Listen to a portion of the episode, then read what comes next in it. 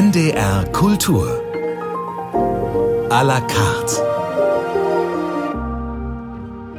Mit Katja Weise. Daniel Kehlmann muss sich vielen vermutlich gar nicht mehr vorstellen. Im Oktober ist sein Roman Lichtspiel erschienen, schon jetzt viel besprochen und sofort auch wieder ganz oben auf den Bestsellerlisten. Wie zuvor schon Till, Ruhm oder jetzt hier bitte keine Vollständigkeit erwarten, die Vermessung der Welt. Und auch der Autor selbst ist präsent als Laudator auf den Freund Salman Rushdie bei der Frankfurter Buchmesse, bei der Eröffnung des Göttinger Literaturherbstes und bei vielen anderen Lesungen, unter anderem in Hannover, hat er Station gemacht. Daniel Kehlmann, schön, dass Sie da sind. Hallo. Hallo. Wie geht's Ihnen? Gut, sehr gut. Also, wenn man von der Weltlage absieht, aber mir persönlich geht's gut. Mein Buch ist erschienen, es wird gut aufgenommen, die Lesungen sind gut besucht, das macht Freude macht Freude, nach immerhin sechs Jahren wieder einen Roman zu haben. Und ja, ich persönlich kann mich nicht beschweren. Ja, die Welt ist eine andere Frage, aber mir geht's gut. Mögen Sie das jetzt, dieses Unterwegssein, das ja dann auf so eine, äh, in dem Fall jetzt fast sechsjährige Schreibphase folgt? Also um ganz ehrlich zu antworten, ja, sehr, außer das große Problem, dass ich sicher mit vielen teile, die zuhören, dass man eben beim Unterwegssein auf die Deutsche Bahn angewiesen ist. Auf diese ständige Katastrophe. Jede Bahn ist verspätet, keinen Anschluss kriegt man. Also wenn die Bahn pünktlicher wäre, würde ich auch mehr Lesungen machen, weil es mir alles andere dran großen Spaß macht. Ach, jetzt ernsthaft? Ernsthaft, ja, ernsthaft. Umso mehr freut mich, dass Sie da sind. Sie haben sich äh, Musik gewünscht für diese Stunde NDR Kultur à la carte. Wir wollen anfangen mit einem Titel von Georg Kreisler, Der Weg zur Arbeit. Auch wenn es um diesen Weg eigentlich gar nicht wirklich geht, Daniel Kehlmann, oder? Nein, es ist ein Chanson darüber, wie es war, als zurückgekehrter Emigrant aus dem Exil, zurückgekehrt aus dem, im Fall von Kreisel, dem amerikanischen Exil, zurückgekehrter Emigrant, in der unmittelbaren Nachkriegszeit in Wien zu leben. Und ja, das Lied ist, finde ich, ganz und gar selbsterklärend. Jeden Morgen gehe ich circa acht Minuten lang, außer wenn ich krank bin, von meiner Wohnung in meine Kanzlei. Das ist schon seit Jahren so. Ich bin nicht der Einzige, für die meisten Leute geht das Leben so vorbei. Ich grüße freundlich die Verkäuferin meiner Zeitung. Sie hat es schwer heute seit jenem grausigen Prozess. Ihr Mann ist eingesperrt wegen so mancher Überschreitung. Sie wurde freigesprochen, denn sie war nicht in der SS, obwohl sie wusste, was da vorging. Und ich grüße ebenso den Friseurgehilfen Navratil, der auch in der SS war oder war es die SA? Einmal hat er angedeutet, während er mir die Haare schnitt, was damals in Dachau mit dem Rosenblatt geschah. Er war erst 20, zwölf Jahre jünger als der Rosenblatt. Jetzt ist er 50 und ein sehr brauchbarer Friseur. Grüß Gott, Herr Hauptmann. Der heißt nur Hauptmann. Er war Oberst und hat in Frankreich einige zu Tode expediert. Er ist noch immer Spediteur es hat sich nichts geändert. Drüben macht der Hammerschlag seinen Bücherladen auf. Ich sehe noch heute vor mir, er ist damals so gerannt und hat direkt vor seinem Buchgeschäft einen Scheiterhaufen aufgestellt und hat darauf Thomas Mann und Leon Feuchtwanger verbrannt und Erich Kästner und den Kafka und den Heine und viele andere, die jetzt sein Schaufenster verzieren und er verkauft sie mit einem Lächeln an der Leine. Ja, er muss leben und seine Kinder wollen studieren. Er hat ja selbst den Doktor. Verehrung, Herr Professor. Wie geht's der Frau Gemahlin? Danke. Sie schauen blendend aus. Wie bleiben Sie so jung? Das war Professor Töpfer, seinerzeit völkischer Beobachter, Anthropologie und Rassenkunde. Jetzt ist er beim Funk. Grüß Gott, Herr Neumann. Der ist nix, der ist erst 30.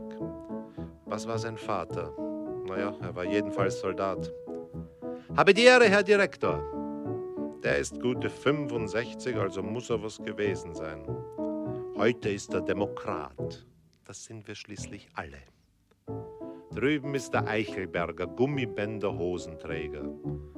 Das hieß früher Blau und Söhne Herrentrikotage. Nebenan war das Café Winkelmann. Der Winkelmann ist noch zurückgekommen. Dann ist er wieder weggefahren. Jetzt ist dort eine Garage. Da kommt die Schule. Da bin ich selber hingegangen. Mein Deutschprofessor verdient noch immer dort Gehalt. Der schrie Heil! Naja, das wird er heute nicht mehr schreien. Was nur die Kinder bei dem lernen, vielleicht vergessen sie es bald. Ich kann es nicht vergessen. So, jetzt bin ich endlich in meine Kanzlei gekommen, setz mich an den Schreibtisch und öffne einen Brief. Doch bevor ich lesen kann, muss ich erst die Richtung ändern, blicke rasch zum Himmel auf und atme dreimal tief.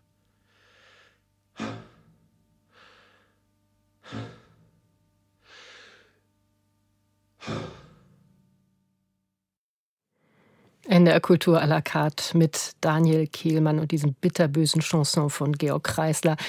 Ich möchte es eigentlich auch gar nicht weiter kommentieren. Mhm. Wir sind damit auch schon ziemlich direkt bei Ihrem neuen Roman Lichtspiel. Georg Kreisler, 1938 ist er aus Österreich in die USA gegangen, dann viele Jahre später, 55, zurückgekehrt. In ihrem neuen Roman geht es um Georg Wilhelm Papst, GW Papst in der Weimarer Zeit und auch danach noch ein sehr bekannter, ja berühmter Filmemacher, wurde damals in einem Atemzug genannt mit Kollegen wie Friedrich Wilhelm Murnau, Ernst Lubitsch oder Fritz Lang. Diese Namen sind heute noch geläufig. Er ist auch in die USA gegangen, aber dann relativ schnell zurückgekommen. Wie sind Sie auf diesen GW Papst gestoßen? Ich bin auf ihn gestoßen eigentlich durch mein Interesse für die Frühgeschichte des Films den Stummfilm und eben die frühen Tonfilme, wo es ganz unglaublich großartige Filme gibt. Also es ist für uns ein bisschen anstrengend, Stummfilme anzusehen, weil man das einfach nicht gewöhnt ist, dass der Teil des Gehirns, der Sprache verarbeitet, sozusagen brach liegt. Also man wird sehr schnell müde beim Stummfilm schauen am Anfang, aber man gewöhnt sich dran und dann kann man das wirklich auch als etwas ganz, ganz Tolles genießen. Und ich hatte schon länger mit dem Gedanken gespielt, in dieser Frühzeit des deutschen Films einen Roman anzusiedeln. Darüber bin ich auf Papst gestoßen und auf diesen ganz irritierenden, komischen Umstand, dass er aus dem Exil zurückgekommen ist, aber nicht wie andere, wie Georg Kreisler zum Beispiel, als es vorbei war, sondern eben im Jahr 1939 und dann wieder in der Ostmark war, wie Österreich damals hieß, und dann für das Propagandaministerium unter Goebbels äh, Filme gedreht hat. Keine Nazi-Filme, also keine, damit meine ich keine Propagandafilme. Also künstlerisch ist ihm gar nicht so viel vorzuwerfen, wenn man diese Filme ansieht, aber es bleibt natürlich ein ganz merkwürdiger, irritierender Vorgang. Es ist eine Geschichte, die keine Parallele hat. Ich wüsste keinen anderen Emigranten, bei dem man so eine Geschichte findet. Es ist auch bis zu einem gewissen Grad rätselhaft. Und ja, dann dachte ich, das ist doch ein interessanter Romanstoff. Gehen Sie dann als Autor auch daran mit dieser Haltung, das möchte ich aufklären? Oder ist es vielleicht auch gerade gut, wenn Sie schon so eine Ahnung haben, dass Sie es vielleicht gar nicht aufklären können?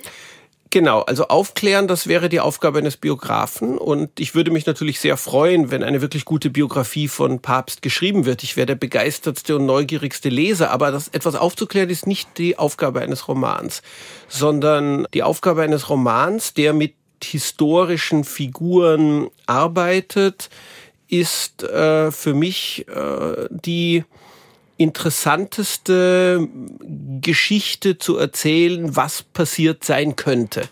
Also ich entscheide mich im Grunde dann immer für die Variante, die die interessanteste Geschichte abgibt.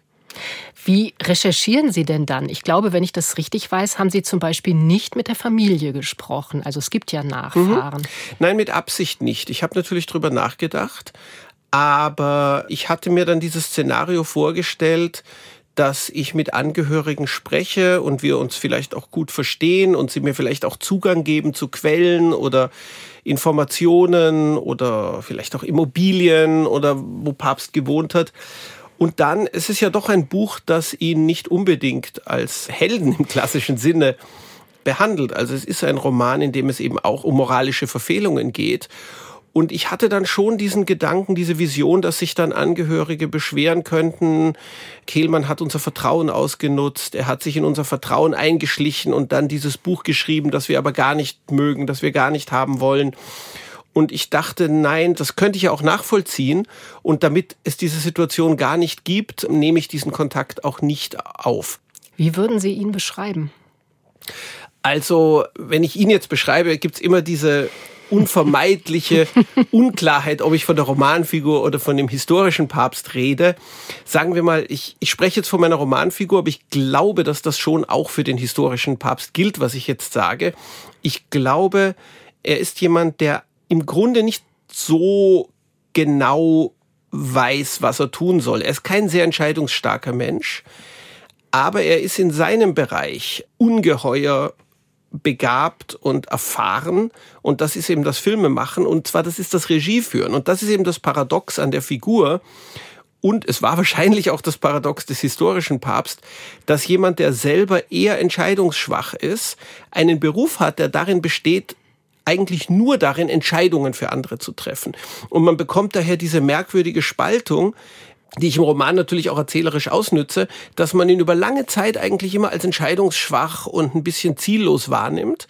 Aber wenn man ihn dann, und das dauert, erst erst im letzten Drittel des Buches wirklich bei der Arbeit erlebt, dann merkt man, dass er absolut entscheidungsstark ist und ganz genau weiß, was alle anderen tun sollen und ganz genau mit Weisheit, Klugheit und äh, Erfahrung allen vorgibt, wie sie sich verhalten sollen. Aber selbst weiß er nie so recht, wie er sich verhalten sollte, außerhalb der Arbeit, wenn er nicht Filme dreht. Mehr darüber nach einer nächsten Musik. Sie haben sich gewünscht, den zweiten Satz aus dem Bratschenkonzert von Helmut Krauser, den man ja vor allem auch als Schriftsteller kennt. Sie sind mit ihm befreundet? Ja, Helmut ist ein guter Freund von mir und ich stehe in hilfloser Bewunderung vor dem Umstand, dass Helmut, der ein wirklich erstklassiger, ernstzunehmender und auch ernst genommener Autor von deutscher Gegenwartsliteratur ist, jetzt plötzlich, also plötzlich, ist, ist, er macht das schon seit seit zehn Jahren mit immer mehr Hingabe, aber dass er jetzt auch zum Komponisten geworden ist. Also der Ausdruck Universalgenie ist hier, finde ich, noch fast zu schwach gewählt. Also ich bin voll von hilflosester Bewunderung und ich kann mir nicht erklären, wie er das macht. Er war übrigens auch noch ein Schachmeister, aber das nur in Klammer gesagt.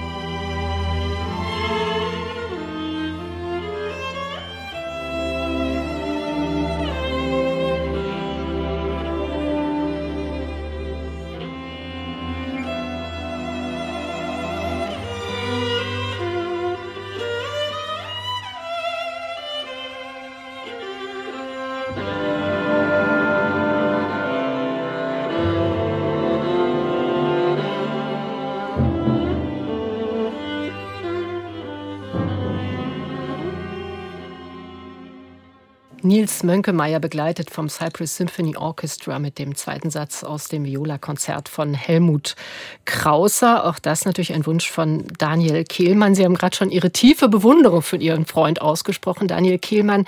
Wenn Sie sagen, Sie würden auch gerne noch was anderes so gut können, was wäre es denn, wenn Sie mal Regie führen würden bei einem Film? Also das liegt bei Ihnen doch eigentlich nahe. Nicht nur, dass Sie ja eben schon erzählt haben, dass Sie sich so sehr für Film interessieren. Sie haben ja auch Drehbücher geschrieben, viele Ihrer Romane Romane sind auch verfilmt worden? Ja, um darauf ehrlich zu antworten, ich glaube, das wäre nie keine Begabung von mir. Vielleicht versuche ich es irgendwann mal. Ich bin schon das eine oder andere Mal gefragt worden. Aber mein Problem, wenn ich mir mich selber als Regisseur vorstelle, und ich war ja oft dabei, wenn gedreht wurde, ich bin nicht kritisch genug gegenüber tollen Schauspielern wenn ich beim Drehen dabei bin, ich sehe die Schauspieler eine Szene spielen und ich denke sofort, fantastisch, großartig, mehr brauchen wir nicht weiter. Und dann sagt der Regisseur, nein, das geht noch gar nicht, mach das nochmal. Und ich stehe daneben und denke mir, warum denn jetzt nochmal? Das war doch gut. Ich wäre die ganze Zeit nur begeistert am Set und würde mich freuen. Und wir wären ganz schnell fertig und vollkommen im Budget und alle wären sehr zufrieden mit mir und dann würde ein sehr mittelmäßiger Film rauskommen.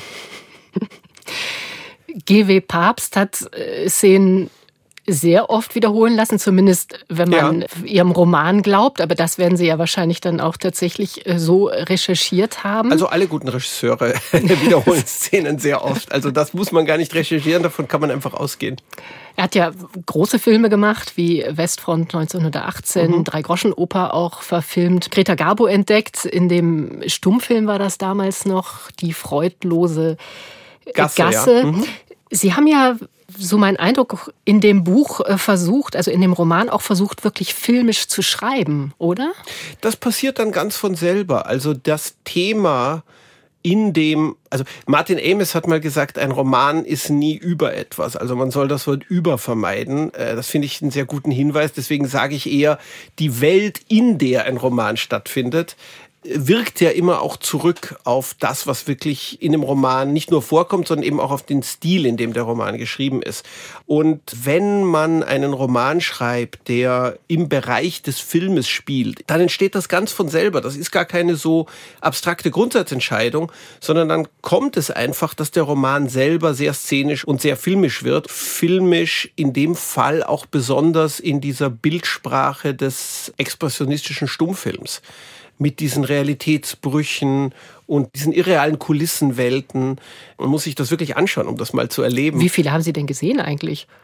Also ich habe das Gefühl viel zu wenig, aber ein paar Dutzend werden es schon gewesen sein, ja weil Sie ja eben genau dieses, was Sie eben beschrieben haben, dieses Expressionistische auch äh, nutzen für die Beschreibung. Mhm. GW Papst, wir haben es ja eben schon gehört, er kehrt gegen alle Erwartung zurück erst nach Österreich oder Ostmark, wie es damals mhm. hieß. Da wird er dann überrascht vom Ausbruch des Zweiten Weltkriegs. Das heißt, er kann nicht mehr zurück und äh, wird dann vorgeladen, regelrecht nach Berlin zum Minister Goebbels, der Name fällt natürlich nicht. Und als er in diesen Raum tritt, hat man das Gefühl, dass die ganze Welt sich verschiebt. Also er hat eben das Gefühl, er kann diesen Schreibtisch am anderen Ende des Raumes gar nicht wirklich erreichen. Und auch als er den Raum wieder verlässt, scheint die Welt regelrecht Kopf zu stehen. Mhm.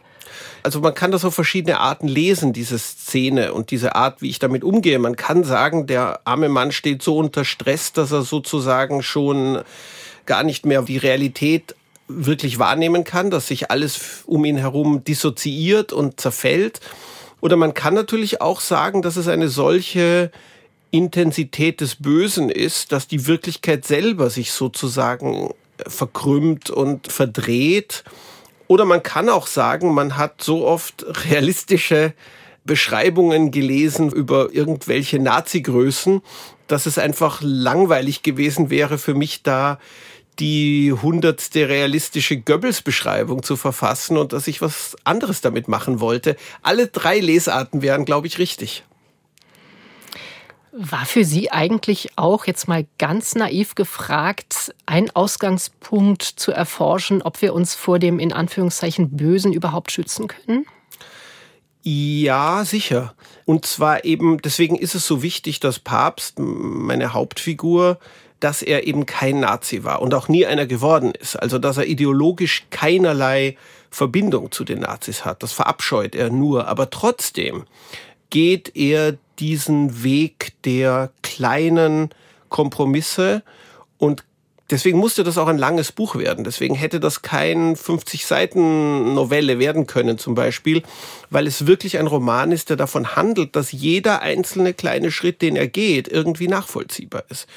Aber auf diesem Weg der kleinen nachvollziehbaren Schritte kommt er in Bereiche, die absolut nicht akzeptabel sind. Und deswegen war es mir auch wichtig, andere Figuren in dem Roman zu haben. Also ich habe zum Beispiel einen Funktionär des Propagandaministeriums, der erfunden ist, der rein fiktiv ist, das ist ein gewisser Kuno Krämer, der, wie soll ich sagen, ein Nazi-Funktionär ist, aber überhaupt kein Monster, sondern das ist ein, wenn man so will, ganz normaler Mensch. Kein netter Mensch, kein guter Mensch, niemand, den man mögen muss oder soll, aber auch nicht jemand, den man ganz von sich schieben kann. Das heißt, es ist überhaupt ein Roman über die kleinen Kompromisse und die Grauzonen, in denen man sich bewegt, wenn gewisse Grundpfeiler der liberalen Demokratie zusammenbrechen.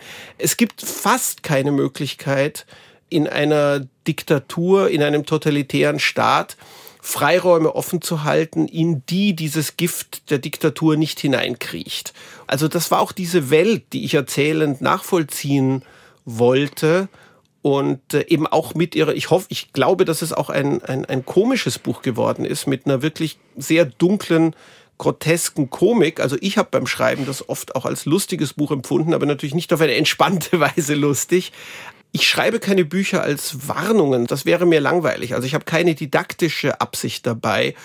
Aber der Umstand, dass die Arbeit an so einem Buch und dann vielleicht auch die Lektüre einen darüber nachdenken lässt, wie würden wir alle uns verhalten, wenn die Dinge anders werden, und das kann sehr schnell gehen, schneller als wir vielleicht lange gedacht haben, das kann gar nicht ausbleiben, dass man sich diese Gedanken macht. Wann haben Sie eigentlich angefangen, sich für Papst zu interessieren? War das auch dann in einer bestimmten zeitlichen Konstellation schon? Ja, allerdings, ich weiß nicht, ob das was zu bedeuten hat oder nicht, aber ich lebte damals in New York und begann mich für Papst zu interessieren, das waren die Trump-Jahre. Also das muss so um 2018, glaube ich, herum gewesen sein. Ich hätte damals nicht unbedingt hier einen Zusammenhang gezogen. Aber andererseits war es schon so, dass ich eben auch erlebt habe, und ich meine, man kann ja überhaupt nicht sagen, dass Amerika unter Trump eine Diktatur war. Er hätte das zwar gerne gehabt, aber die demokratischen Institutionen haben ja sehr gut widerstanden. Aber trotzdem hat man gesehen, wie viele kleine Kompromisse Leute machen, wie vorsichtig sie plötzlich werden, wie das Thema Politik plötzlich vermieden wird unter Leuten, die sich nicht gut kennen.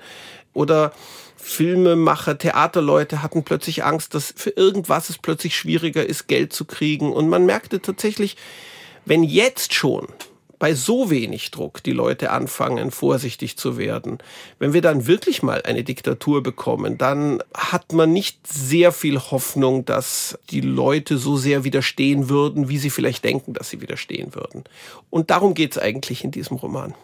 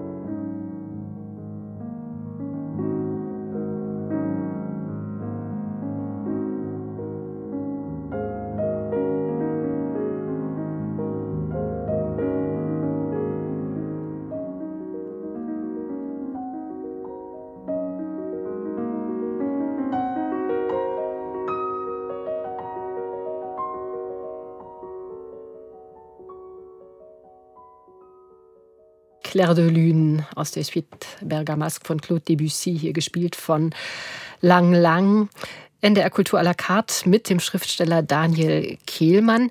Sie haben gerade schon gesagt, äh, Daniel Kehlmann, angefangen zu beschäftigen, haben Sie sich mit GW Papst und der Frage ja letztendlich Mitläufertum während der Trump-Jahre. Gibt es auch andere Dinge, die übertragbar sind aus dieser Zeit damals, GW Papst, vielleicht auch auf ein Heute? Naja, was übertragbar ist, ist natürlich auch die Situation, in der Leute sind, Menschen, die Filme machen in Russland jetzt und auch Theater natürlich oder auch im Iran. Also es ist ja das Wesentliche bei Regisseuren, die können nicht im Hinterzimmer zu Hause arbeiten, wie Schriftsteller oder Maler. Heute geht das vielleicht sogar mal. Man könnte sich heute vorstellen, dass jemand mit dem iPhone auch einen tollen Film privat mit ein paar Freunden dreht. Aber das ist ja erst ganz kurz eine Möglichkeit und die meiste Zeit im 20. Jahrhundert, im gesamten 20. Jahrhundert wäre das undenkbar gewesen. Das heißt, Theatermacher und Filmemacher in Russland sind ja in dieser Lage jetzt, dass sie, wenn sie nicht ins Exil gehen, in irgendeiner Form gar nicht umhin können, Kompromisse zu machen, wenn sie ihre Arbeit ausüben wollen. Das heißt, damit ist man schon immer irgendwie moralisch in einer Grauzone, wenn man überhaupt arbeitet. Und äh, ja, also das sind zum Beispiel Parallelen, die mir beim Schreiben sehr klar wurden. Und es bleibt dieses Problem, dass es Bereiche der Kunst gibt, wo man einfach Ressourcen braucht. Und das sind dann eben normalerweise Ressourcen von staatlicher Seite. Und dann ist immer die Frage, wenn man sich dann in einem Staat bewegt, mit dem man nicht mehr hundertprozentig einverstanden sein kann, wie geht man damit um? Und wo ist eine Grenze? Genau. Also der Höhepunkt jetzt in dem Roman Lichtspiel ist ja, dass Papst sich gezwungen sieht, nachdem alle anderen Verabredungen nicht geklappt haben, um den Film fertigstellen zu können, an dem er damals gearbeitet hat, der Fall Molander, der tatsächlich nie wirklich fertig geworden mhm. ist, auch mit KZ Insassen zu filmen und er sagt dann, so steht es zumindest ja. bei Ihnen im Buch. Es stirbt ja niemand nur, weil ich KZ-Insassen filme. Und so gibt es auf der Welt einen großartigen Film, den es sonst nicht gäbe. Also ich muss vorausschicken, das ist fiktiv. Also alles, was in meinem Buch passiert bei der Arbeit an der Fall Molander, ist fiktiv. Und das würden wir natürlich für vollkommen unakzeptabel halten. Es sind tatsächlich, das weiß man ja, auch im, im Dritten Reich KZ-Insassen als Statisten benutzt worden. Einen inzwischen berühmten Fall gab es bei Leni Riefenstahl. Ich würde aber meine Aufgabe als Romanautor schlecht machen, wenn ich nicht auch wiederum den Leser und die Leserinnen zu einem Punkt führen würde, wo sie ein kleines bisschen Verständnis für Papst auch haben in dieser moralisch unakzeptablen Entscheidung. Weil natürlich, es ist unakzeptabel, aber er dreht einen ganz großen Film und er erreicht eben den Punkt, wo er sagt, und das ist ja eine alte Position. Das kann man sich ja auch auf Nietzsche berufen oder auf die deutschen Romantiker, wo er sagt, das Allerwichtigste in der Welt ist die große Kunst. Und was immer nötig ist, um große Kunst entstehen zu lassen, ist auch ein Opfer, das man eingehen muss. Das heißt, er handelt hier nicht aus Egoismus, sondern er handelt als großer Künstler. Nochmal, ich finde das nicht akzeptabel, das ist ja das Interessante. Aber es ist auch so, er vertritt da hier eine Position und eine leidenschaftliche Position, für die man ein gewisses nachvollziehendes Verständnis auch haben kann. Und die Frage ist eben wirklich, ist es denn richtig, dass große Kunst alle möglichen moralischen Opfer rechtfertigt? Inwieweit hat für Sie jetzt auch als Mensch, als Autor Daniel Kehlmann eine Rolle gespielt, dass Ihr Vater ja Regisseur war? Ihr Vater ist Jahrgang 27 mhm. und hat 45 auch noch ein paar Monate war er im KZ ja. inhaftiert. Ja, das hat schon eine Rolle gespielt in eben zweifacher Hinsicht. Also einerseits natürlich bin ich tatsächlich damit aufgewachsen, was es heißt, Regie zu führen, wie das geht, was es bedeutet, wie man sich einem Stoff nähert. Und insofern war es schon auch naheliegend, dass ich irgendwann einen Roman über einen Regisseur schreibe. Es ist übrigens auch interessant, es hat sich irgendwie ergeben, über die letzten Jahre, dass einige meiner besten Freunde äh, Regisseure sind. Also hatte ich nie geplant, aber ist irgendwie passiert und hat natürlich auch einen gewissen Einfluss auf diese Stoffwahl gehabt. Und das andere natürlich, dass mein Vater noch in einem Nazi-Konzentrationslager war. Mein Vater eben Jahrgang 1927. Das gibt's ja in meiner Generation nicht mehr sehr oft. Mhm. Mein Vater war eben schon fast 50, als ich geboren wurde. Aber dadurch empfinde ich dieses Buch nicht als historischer Roman. Für mich ist es so, dass dieser Roman in einer Welt spielt, von der mein Vater mir noch sehr viel erzählt hat, dass viele Leute vorkommen, also zum Beispiel Zuckmeier oder Walter Mehring, die meine Eltern noch gut kannten. Rühmann natürlich. Also für mich ist das tatsächlich ein Roman, der an der Lebenswirklichkeit von Menschen, die mir sehr nahe standen, noch so nahe ist, dass ich nicht das Gefühl habe, ich habe das, was ich mit der Vermessung der Welt oder mit Till gemacht habe, einfach nochmal gemacht und nochmal mich in die Geschichte vertieft. So fühlt sich's für mich nicht an.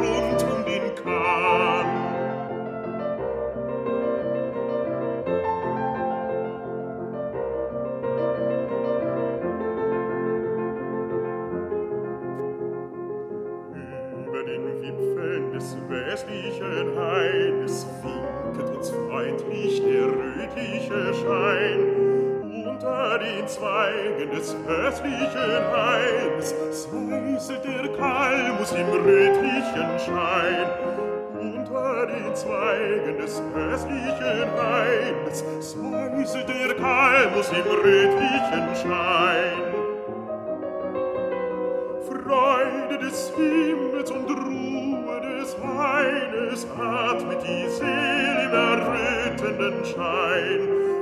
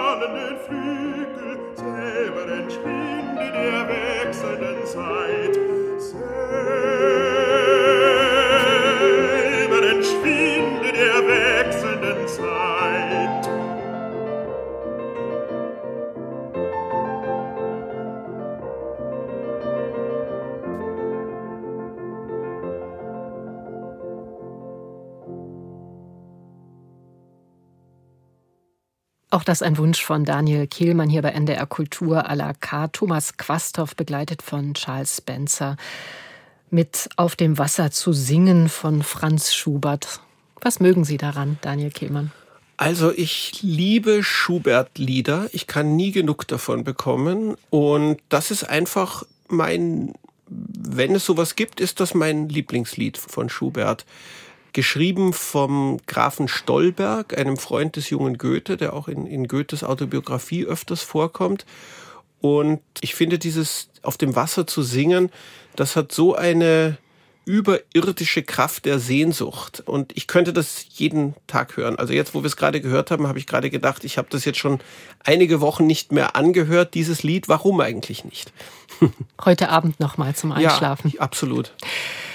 Sie haben ja eben schon gesagt, das Lichtspiel für Sie, anders als Till oder die Vermessung der Welt, kein historischer Roman ist. Es gibt auch äh, eine starke familiäre Beziehung zu dieser Zeit, wenn ich das mal so mhm. sagen darf.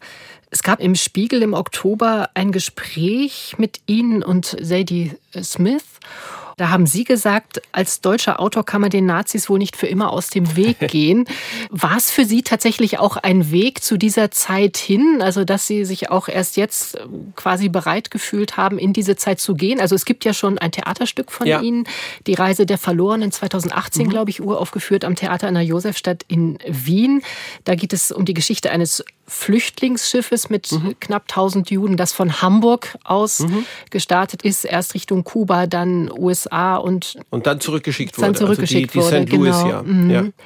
Ja, also es kann schon sein, dass ich mich da so ein bisschen über das Theaterstück hin innerlich frei gespielt habe. Ich habe das, dieser Satz, den ich in dem Interview gesagt habe, war natürlich zum Teil scherzhaft gemeint. Ich meine, man muss gar nichts als Schriftsteller. Das heißt, es stimmt natürlich genau genommen nicht, ein deutscher Schriftsteller muss irgendwann über Nazis schreiben.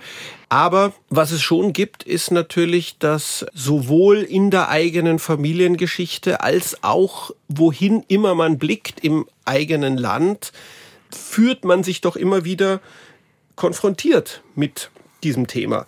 Und dass früher oder später etwas daran einen auch literarisch mit Beschlag belegt oder eben auch reizt, darüber zu schreiben, ist ja dann doch nicht so unwahrscheinlich. Und bei mir war es eben wirklich lange Zeit so, dass ich kein Thema, ich habe auch nicht danach gesucht, sondern es war einfach so, es bot sich gar nichts an, dass mir das Gefühl gab, hier gibt es eine Geschichte, die kann ich erzählen. Und die ist originell und interessant und vielschichtig. Und in gewisser Weise war diese völlig einzigartige und ich würde sagen irre und verdrehte Emigrationsgeschichte dieses großen Regisseurs, der schon in Sicherheit war, schon in Hollywood mit seiner Familie und dort gearbeitet hat und dann plötzlich zurückgekehrt ist in das Reich des Albtraums sozusagen, da hatte ich plötzlich genau dieses Gefühl, hier ist eine Geschichte für mich. Und hatte vielleicht schon auch damit zu tun, aus etwas Distanz jetzt betrachtet, dass das mein Zugang zu dieser ganzen düsteren, albtraumhaften Welt war. Jetzt leben wir ja seit dem 7. Oktober in einer neuen Zeit nach den Terrorangriffen der Hamas auf Israel. Das war kurz bevor Ihr Roman rausgekommen ist. Wie ist es jetzt für Sie, damit unterwegs zu sein? Ich weiß nicht, ob es eine neue Zeit ist, aber es ist auf jeden Fall etwas, was für alle Menschen mit jüdischem Familienhintergrund nochmal ganz anders traumatisierend und traumatisch nachklingt. Also was die Hamas-Terroristen hier gemacht haben, eben auch in der Ermordung von Familien, von ganz besonders von Kindern und von Babys und so weiter. Es hat schon eine starke Resonanz zu dem, was die deutsche Wehrmacht in den sogenannten Bloodlands gemacht hat, wie, wie Timothy Snyder das nennt. Also man darf ja auch nicht vergessen, die meisten Menschen, die im Holocaust umgekommen sind, kamen nicht durch Gas um, sondern durch Kugeln. Die größten Opferzahlen waren tatsächlich die Massenmorde der Wehrmacht an der sogenannten Ostfront. Und das ist nicht weg. Ich merke auch bei mir selber, wie etwas, das ich natürlich nicht erlebt habe selber, aber das doch irgendwie im familiären Hintergrund nachklingt, wie das auf eine traumatische Weise plötzlich da ist. Und mich eben doch auf eine Weise innerlich betrifft, auf die ich so gar nicht vorbereitet war. Hätten Sie es für möglich gehalten, dass in der Folge, man kann ja schon sagen, weltweit äh, auch die Zahl der antisemitischen Übergriffe, Kundgebungen so steigt? Naja, man muss natürlich auch ein bisschen unterscheiden zwischen anti-israelischen und antisemitischen Kundgebungen. Ich meine, ein israelischer Freund hat gerade zu mir gesagt, man darf auch nicht vergessen, die Leute, die jetzt Israel regieren, sind die Mörder von Rabbin. Israel hat eine rechts ausgerichtete, man kann schon sagen rechtsradikale Regierung. Nicht jeder, der gegen diese rechtsradikale Regierung jetzt protestiert, ist antisemitisch. Aber natürlich die Übergänge sind fließend. Und wenn jetzt zum Beispiel Juden in irgendwo in der Welt vorgehalten wird, sie seien irgendwie verantwortlich für israelische Regierung oder jetzt auch den Umstand, dass Israel Gaza bombardiert, das ist Antisemitismus, jemandem zu sagen, du bist mitverantwortlich, weil du Jude bist. Und es ist eben sehr wichtig, diese Unterschiede zu machen. Ich habe das Gefühl, im Augenblick sind alle dermaßen erschüttert und die Nerven liegen so blank und es gibt so viel Verwirrung, also ich habe selten eine dermaßen aufgeladene Situation erlebt, auch was die öffentliche Debatte angeht. Ich weiß gar nicht, wie wir jetzt zur nächsten Musik ja, kommen sollen, Herr genau. Kielmann. Das ist wirklich schwierig. Sagen Sie doch einfach mal, warum Sie sich das gewünscht ja, haben. Ja, gerne. Mein letzter Roman, Till, spielte ja im 17. Jahrhundert und ich habe mich da sehr viel mit alter Musik beschäftigt. Weil alte Musik ist ja wirklich wie eine Zeitmaschine. Also sie bringt einen zurück in diese Zeit der frühen Neuzeit, wie die Menschen gefühlt haben, wie sie gedacht haben. Also ich bin meiner Familie wirklich schon auf die Nerven gegangen durch das ständige Hören von alter Musik. Unter anderem habe ich da die Playforts entdeckt. Das ist so eine Gruppierung, die machen alte Musik, aber auf eine ganz subtile Art, ich will gar nicht sagen modernisiert, aber in der Rhythmik etwas feuriger, als man sie normalerweise hört. Und ich höre das einfach sehr, sehr gerne. Und das hier ist von einem Album mit äh, Musik aus der Shakespeare-Zeit und dem Shakespeare-Umfeld. Die Playfords mit ihrer feurigen Percussion-Version von alten englischen Tänzen und Jagdweisen könnte ich eigentlich auch jeden Tag hören.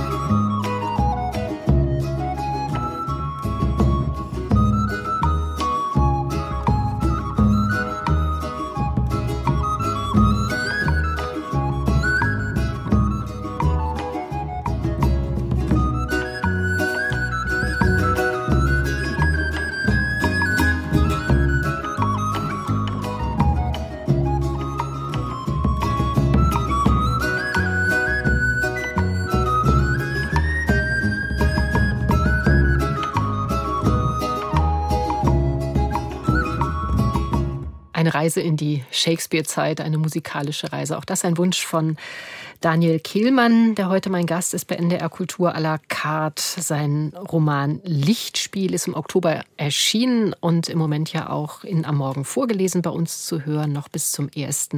Dezember, gelesen von Ulrich Nöthen. Sie haben Daniel Kehlmann diesen Roman unter anderem gewidmet Thomas Bürgenthal. Vielleicht mögen Sie uns zum Schluss einfach noch mal erzählen, wer das war und warum. Thomas Bürgenthal war, er ist vor kurzem gestorben, einer der letzten Auschwitz-Überlebenden. Er war, ich glaube, acht Monate lang in Auschwitz als jüdisches Kind. Er wurde später Richter.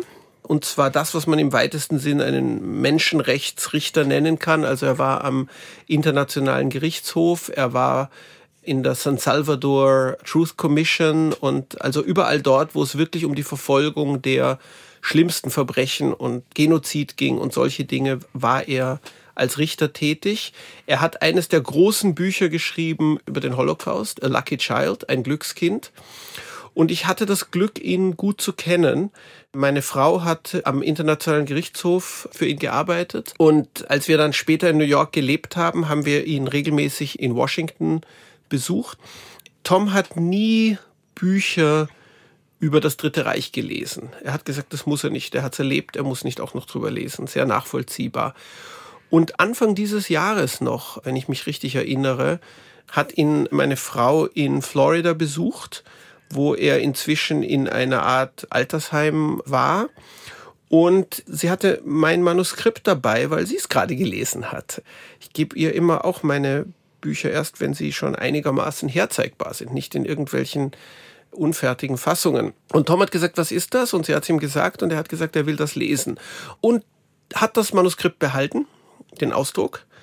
Und dann haben wir lange nichts von ihm gehört, monatelang. Und das hat mich natürlich betroffen gemacht, weil ich dachte, es gefällt ihm nicht. Und das ist natürlich in dem Fall keine Kleinigkeit, wenn ausgerechnet Tom Bürgenthal sagt, dass das Buch dem Thema nicht gerecht wird. Aber die Wahrheit ist viel trauriger wir haben dann erfahren, dass er kurz danach gestorben ist. Ich habe nie erfahren, was er von dem Buch gehalten hat, aber ich habe es ihm gewidmet, in der Hoffnung, dass er es gemocht hätte. Was hat Ihre Frau denn gesagt in der ersten Reaktion? Auf das Buch, sie hat es Gott sei Dank gemocht. Ich meine, ich stelle mir immer vor, wie schlimm das wäre, wenn der Partner ein Schriftsteller ist und er schreibt etwas und man mag das überhaupt nicht. Ich habe tatsächlich mal ein Theaterstück über diese Situation geschrieben, Der Mentor, eine kleine Komödie, wo aber eben im Zentrum steht, dass ein Schriftsteller draufkommt, dass seine Frau gar nichts von seiner Arbeit hält.